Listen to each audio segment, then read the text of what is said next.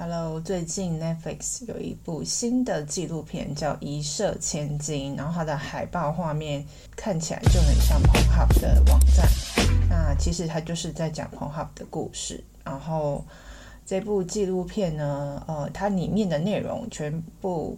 都不是在谈有关于色色的事情，也不会让你觉得很兴奋。里面都在讲一些呃社会上真实发生，可能目前正在讨论的一些真实的议题。所以是蛮严肃的一个纪录片。那他们探讨了有关于就是这些成人影片的呃共享网站，他们呃无论是 Pornhub 或是其他的网站，他们可能引起的一些社会上的一些议题。那有些团体一直指控说他们可能是性贩运啊犯罪的共犯。然后再就是这部纪录片也谈到了说，在这个上面有很多都是未经允许跟同意的影片内容，但是他为了流量呢，就是一直重复的上架，而且是违法的行为。那对于这些呃，就是性工作者，他们愿意放在这上面的这些表演者来说呢，呃，因为中间引起了争议之后，其实呃，他们呃，因为呃，这些抗议导致他们的工作受到影响，因为这些平台啊、呃、的配合的金流业者不再跟他们一起合作了，那导致他们可能呃他们的收入会中断。那再来就是也有提到 p o n h u b 的审查制度是有问题的，就是他们的人太少，然后以及无法检视非常明确或准确的这个内容，导致有一些。呃，不合法的画面，可能是未成年啊，或是一些可能看起来是未经允许的影片，在上面就是呃传播。那其实他这部纪录片也蛮呃，就是真实的去访问了揭露这个故事的记者，好，然后还有一些律师，甚至 p o n h u b 的前员工，还有这些。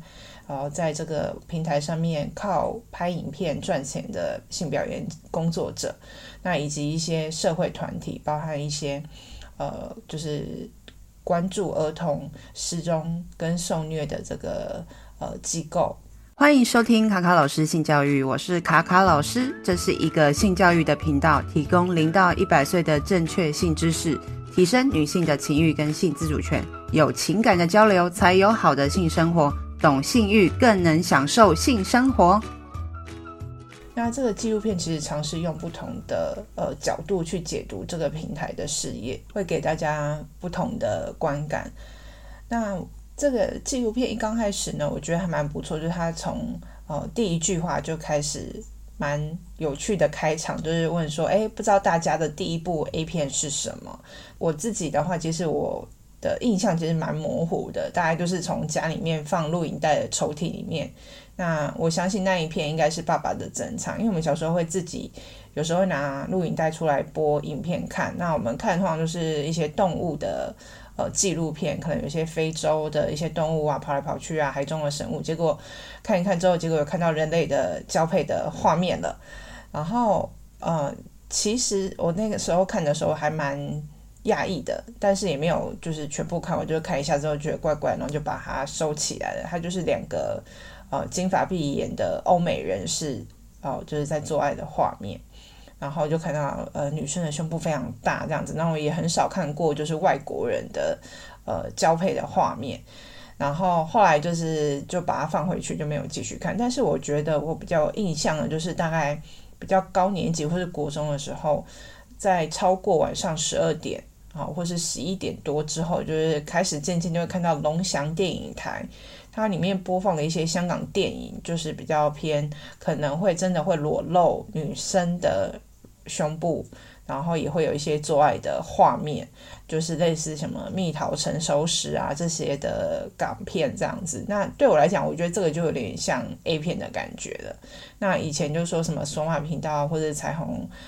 频道这些，就是因为我自己也不知道怎么看，所以就是大家印象中就是以龙祥电影台的那种香港的三级片，然后就是我觉得那就是我的 A 片的启蒙吧。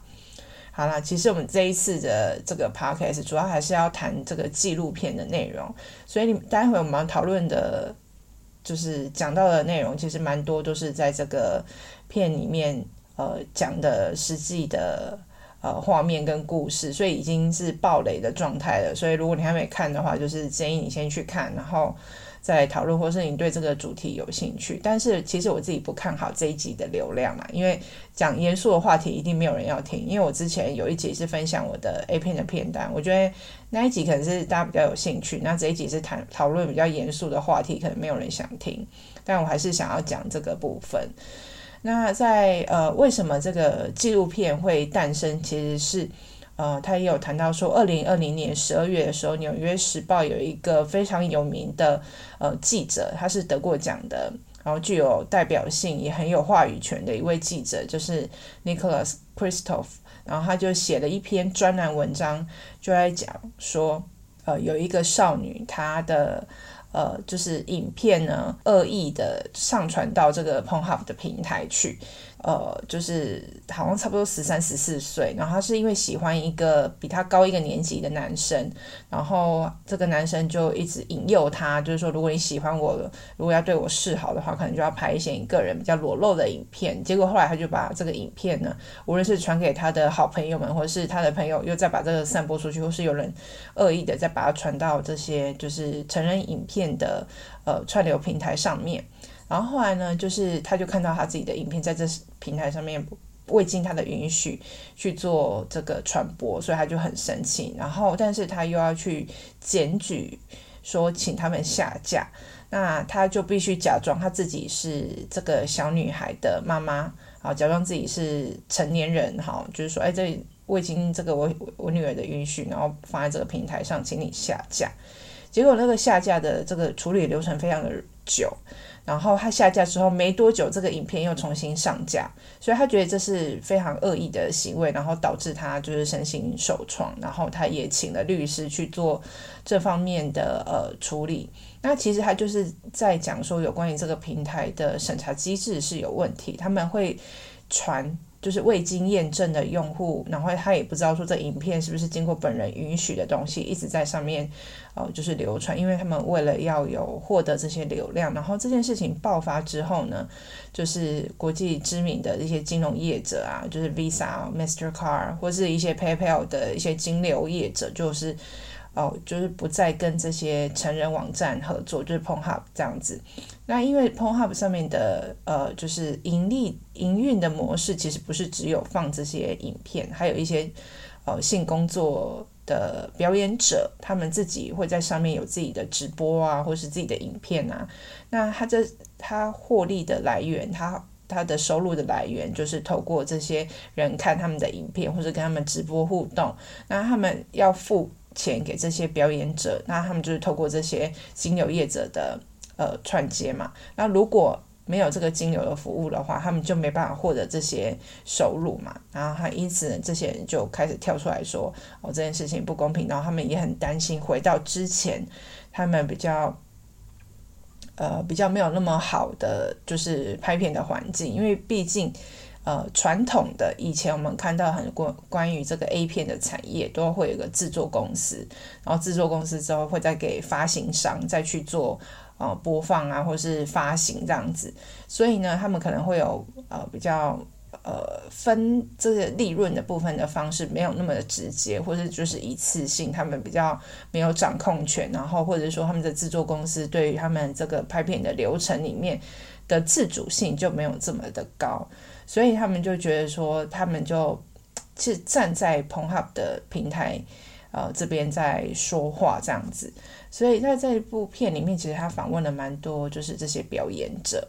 那除除了在讲这些表演者之外，他其实也访问了哦，就是关于。呃，反对这些平台做这些事情的呃团体或是机构，然后他也指出了一些法律上面的问题。那很多人呃，在这个呃支持这个 p o n h u b 的人，就是说这些、呃、性贩运啊或性犯罪跟这个平台是没有关系的。那如即使这个平台不见的话，这些。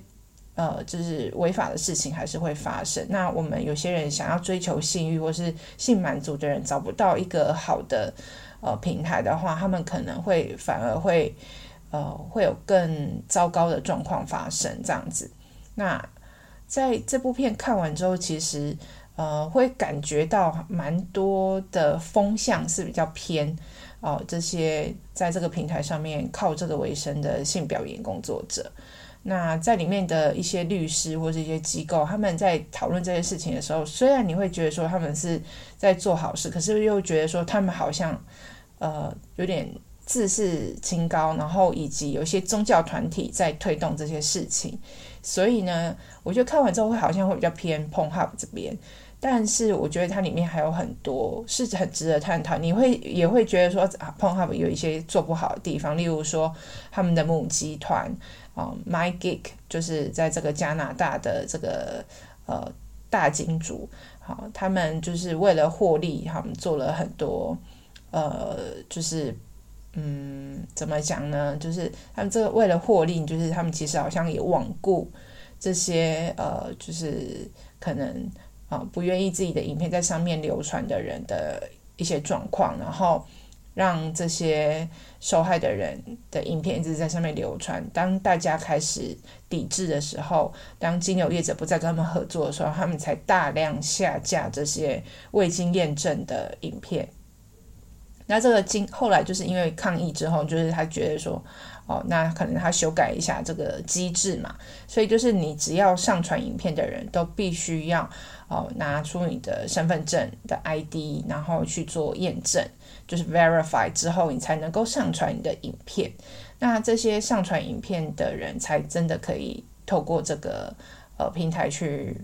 呃有营收这样子。除了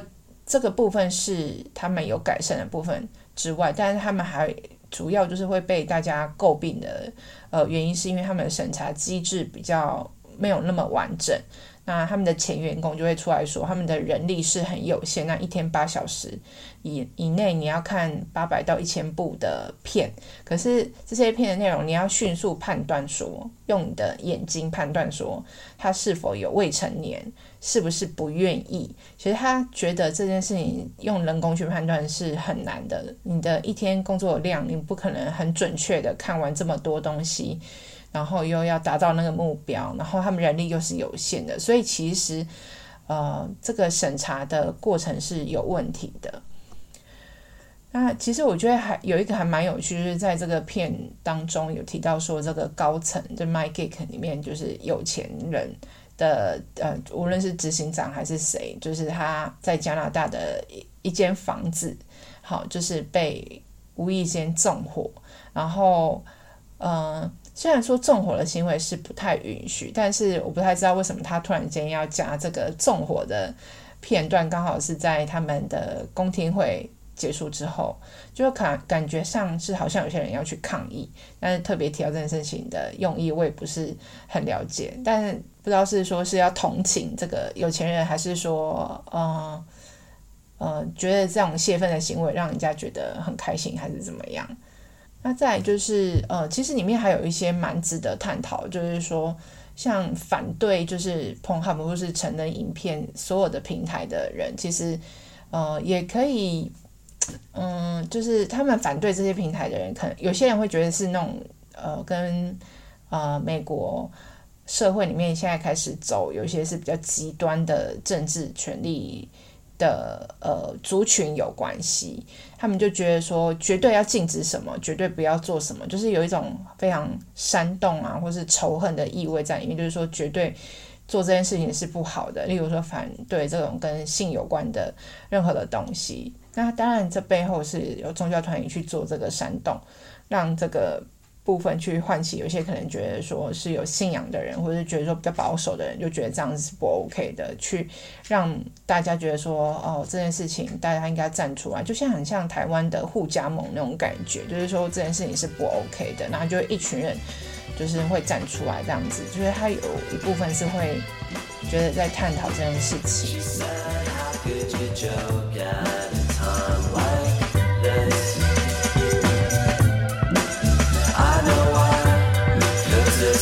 That you wanted all along now, isn't it? I think that all you ever really ever wanted was a reason to complain.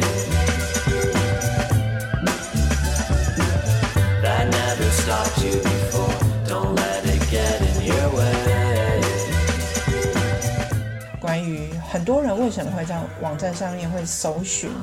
呃，teens，teens 就是有点像我们的，哦、呃，就是十几岁的小孩，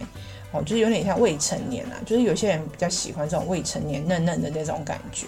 那我觉得这件事情在这部纪录片也有提到说，其实，呃，有些人可能是只是比较喜欢比较看起来真的比较嫩的人，或者是这个这部影片的命名，或是它的名称，它就是命名说它是就是未成年，或是就是比较年轻的女性，但是她不是真的这个人，她只是扮演起来比较像，因为有些人就是喜欢这种风格的主题。对，就是就像我们的呃，有些嗯，以台湾人比较容易理解，就可能大家比较喜欢小芝麻啊，或者是说呃处女啊，或是第一次等等，就是可能会比较容易煽动你情绪兴奋的那种呃关键字下去下这个标题，但其实也不是真的是用未成年的人去拍摄这样子。我觉得这部纪录片，我觉得大家也可以想想看，就是。呃，我们身为成人啊，无论是老师或是家长，也可以跟孩子们讨论这个纪录片。虽然说这个这部片是在 Netflix 上面是说十六岁以上才能够观看，但是我看到有一些就是不是呃合法的平台上面，其实也可以看到这部纪录片。那我不知道小孩子会不会自己偷看。那我觉得，嗯、我且不论会不会偷看这件事情，我觉得有些。对话是还蛮适合，就是家长跟孩子们聊聊，就是，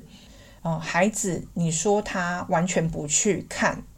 就是这种网站平台是不太可能的。那我觉得，当大家开始有接触之后，其实我觉得还是要去聊说，A 片网站上面的很多东西，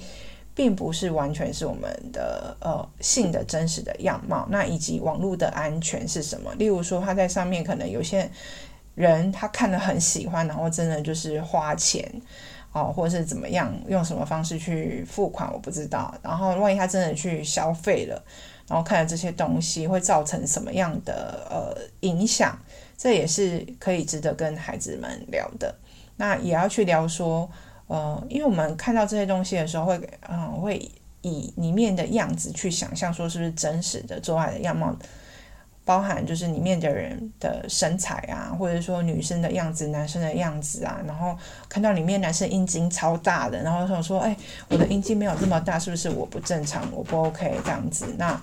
也是可以去跟孩子们聊的。然后我觉得这个纪录片里面也有提到，就是就是那个国家失踪与受虐儿童中心的那个高级副总监法律顾问，就是他有提到。说，其实经营色情网站跟任何社社群媒体都是一样的，就是家长就是要去关注说孩子在看什么东西，在在上网在看什么，在做什么这样子，不是去限制说不要做什么事情，而是要去关心孩子在干嘛。然后，因为他们可能没办法去辨识说他们看到的东西是否正确，那平常家长可以怎么跟？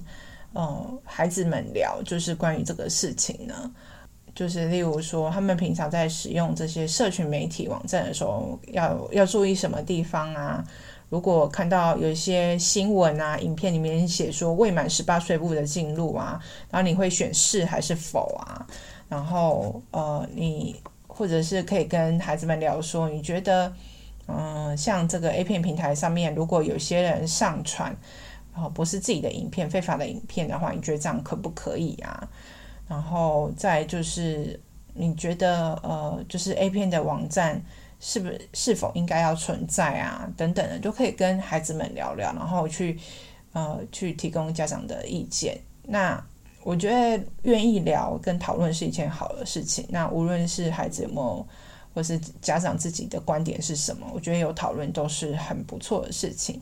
那我觉得像这部呃纪录片的后面，就是这些性表演工作者，呃，他们就是也有回到哦制片的现场去拍摄那个部分，他就哦这个女性就是跟另外两个男生在互动的时候，她的呃沟通呢，我觉得我还蛮喜欢，他会把说，诶，我喜欢什么方式哦，那以及男生也会表达我喜欢什么方式，这其实就是一个。在 A 片里面，或者是说在成人影片当中，我觉得这也是一个可以学习的真实的，在我们的生活里面可以用到的。那这个就是一个很好的讨论，就是说，诶，有些影片里面的东西是可以哦适用在真实世界里面，有一些是不适用的。对，那我觉得我们可以去做这样子的媒体的试读，就是这样的一个媒体素养，就说，诶，这样的事情是 OK 的，这样的东西是不不好的，我们可以去判断的话，其实是更好的，呃，就是学习。我觉得这部纪录片啊，嗯，其实，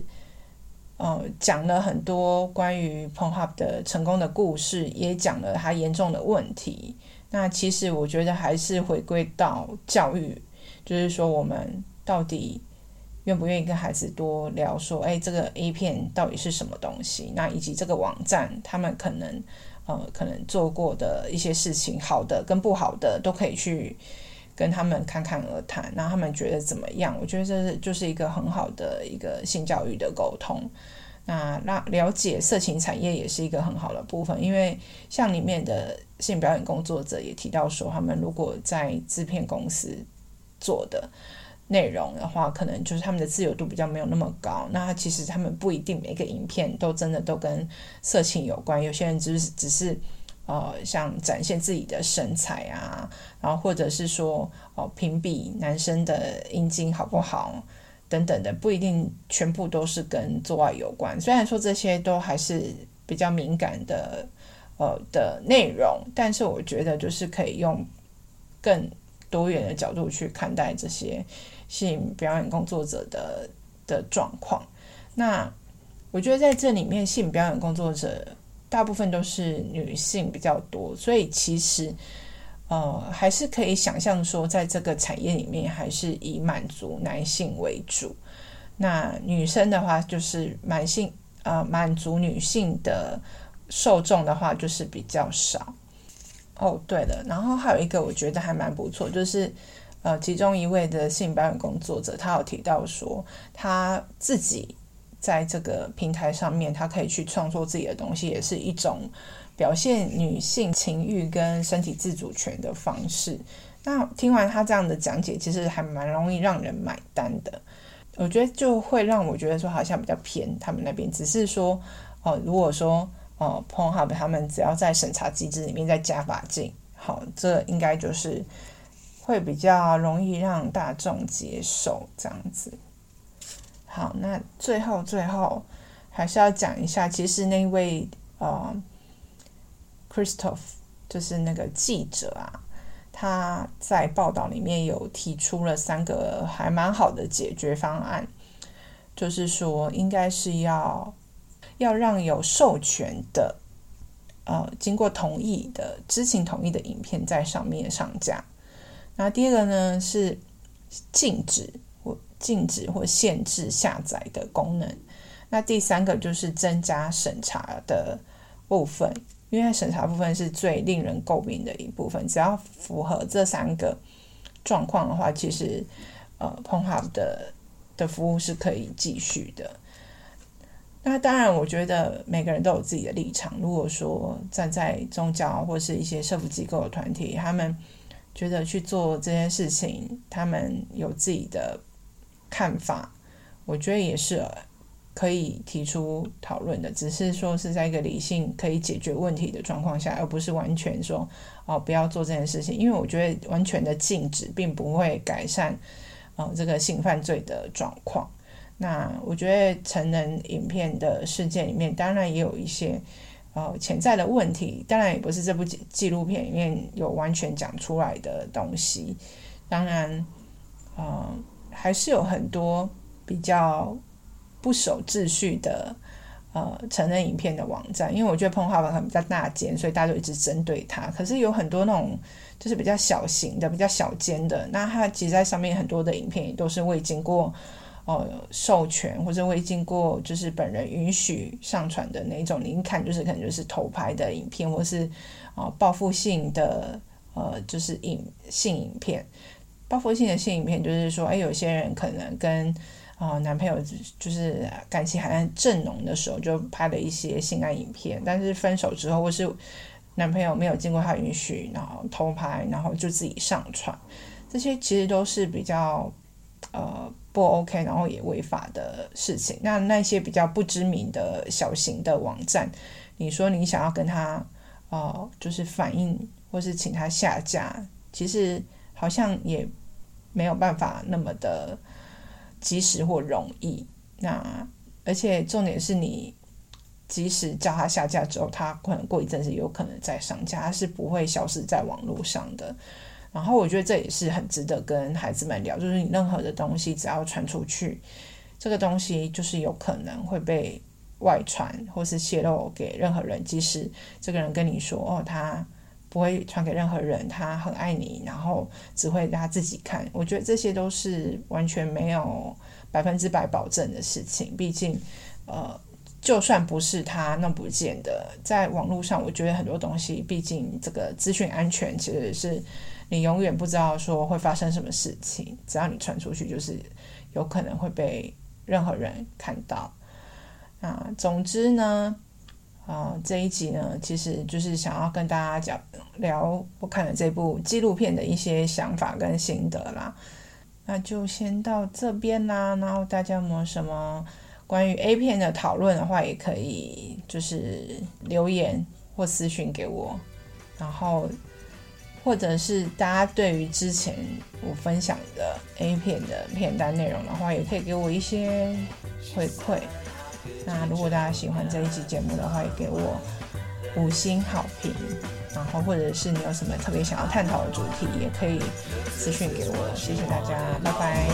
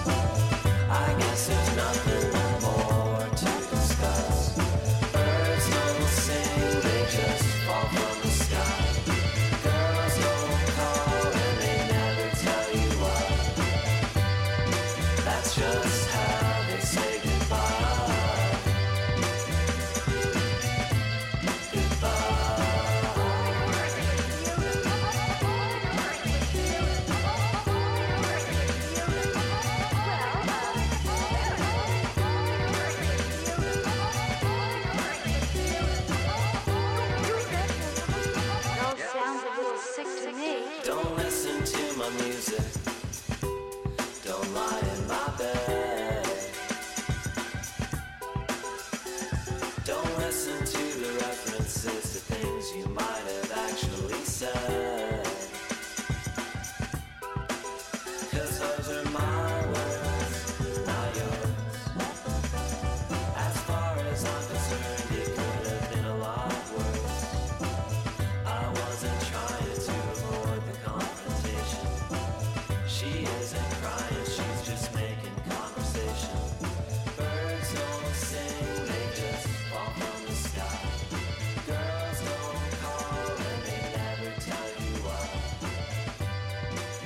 Just